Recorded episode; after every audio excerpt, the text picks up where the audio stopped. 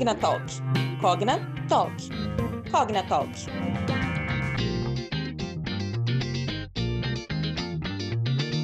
Oi, gente, tudo bem? Aqui quem fala é a Julie Baptista e está começando mais um episódio do nosso Cogna Talk. Novembro é um mês que celebra datas e eventos super importantes e uma dessas pautas importantíssimas é o que vamos discutir nesse episódio, Novembro Azul. Pode até parecer um assunto batido que todo mundo já sabe, mas vocês ficariam espantados com a quantidade de crenças e desinformação que ainda cercam essa questão. Então, para contribuir conosco nessa conversa, recebemos hoje o médico urologista Wagner Eduardo Mateus. Seja muito bem-vindo, doutor. Muito obrigado, Julia. Eu que agradeço a você e todo o apoio que vocês estão dando no Novembro Azul. Acho muito importante esse tipo de esclarecimento à nossa população e ao público interessado no assunto. Então, doutor, para começar, explica pra gente quais os principais objetivos da campanha Novembro Azul e qual é o atual panorama dessa doença no Brasil. Então vamos lá. O câncer de próstata é uma doença muito prevalente, é o tumor mais importante do sexo masculino. A proporção do câncer de próstata é muito relacionada ao câncer de mama nas mulheres, né? Então é uma doença muito, muito importante.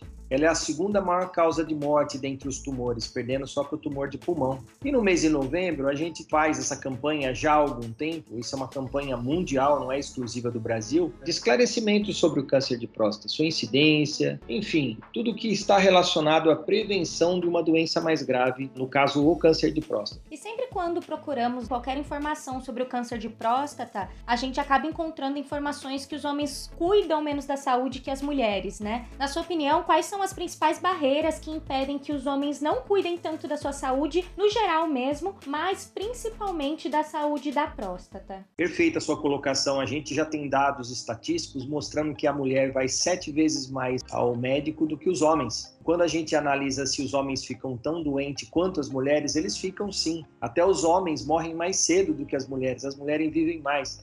Com certeza está relacionado aos cuidados não só com cuidados médicos, mas alimentação, cuidados com a sua saúde. Por que, que o homem não vai ao urologista, não vai ao médico, não cuida da sua saúde tanto quanto a mulher? Pouco está relacionado ao imaginário masculino. O homem é mais machão, então o homem acha que não fica doente, o homem não pode parecer frágil, não pode parecer doente. A mulher não tem esses problemas, né? ela procura com facilidade seus médicos. Mas o homem tem esse aspecto machista, eu acho, né? E principalmente quando envolve o câncer de próstata, aí surgem várias brincadeiras, alguns tabus e mitos. Embora isso tenha mudado muito nos últimos anos, ainda a gente percebe que existe um pouquinho de barreiras psicológicas aí, que os homens não vão tanto aos médicos e fazer o exame de próstata, que todo mundo sabe que é um pouquinho chato mesmo. E o câncer de próstata é considerado uma doença silenciosa, né? Você pode explicar um pouquinho sobre isso pra gente e também dizer quais são os principais sintomas desse câncer? Exatamente. O câncer de próstata, se esperarmos ter sintomas, nós vamos tratar tardiamente esses homens. O seu início, quando a doença é curável, tratável e é melhor tratada,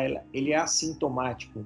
É uma doença silenciosa, como você colocou, não traz sintomas nenhum. Então, a única maneira de se detectar esse câncer é através do exame de toque e do PSA. Então, tem que fazer isso anualmente para que seja detectado precocemente.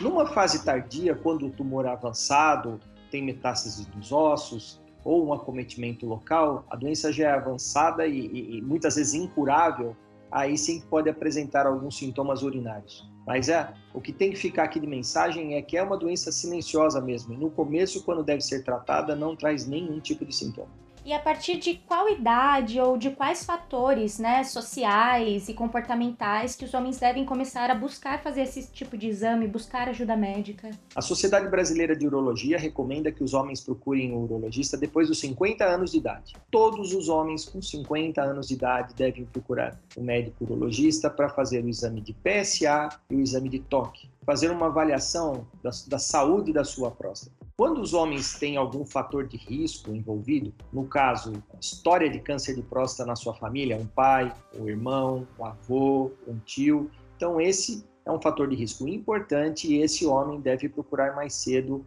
urologista, a partir dos 45 anos de idade. Nós consideramos de risco também os homens da raça negra. O negro tem mais câncer um câncer mais agressivo de próstata do que a raça branca. E é interessante que os orientais têm menos, né? Então, os brancos e orientais a partir dos 50 anos, os negros a partir dos 45 anos de idade. E doutor, o que você acha que seja assim de mais importância que as pessoas tenham em mente durante a campanha do Novembro Azul? Por mais que a gente busque conscientizar os homens, né? É importante também que toda a sociedade tenha consciência sobre essa doença também como rede de apoio? Com certeza. A gente até percebe que em muitas palestras nossas né, e nessa própria campanha, as mulheres procuram muito essas informações porque elas ajudam muito a população masculina a ir aos médicos e até marcar, né? A gente já tem uma estatística aqui na Unicamp mostrando que na maior parte das vezes quem marca a consulta no urologista são as mulheres, são as esposas, as filhas, os, os filhos. Então, é, é uma campanha para toda a população. Então, a recomendação que eu deixo aqui para os homens é que cuidem da sua saúde, não só da próstata.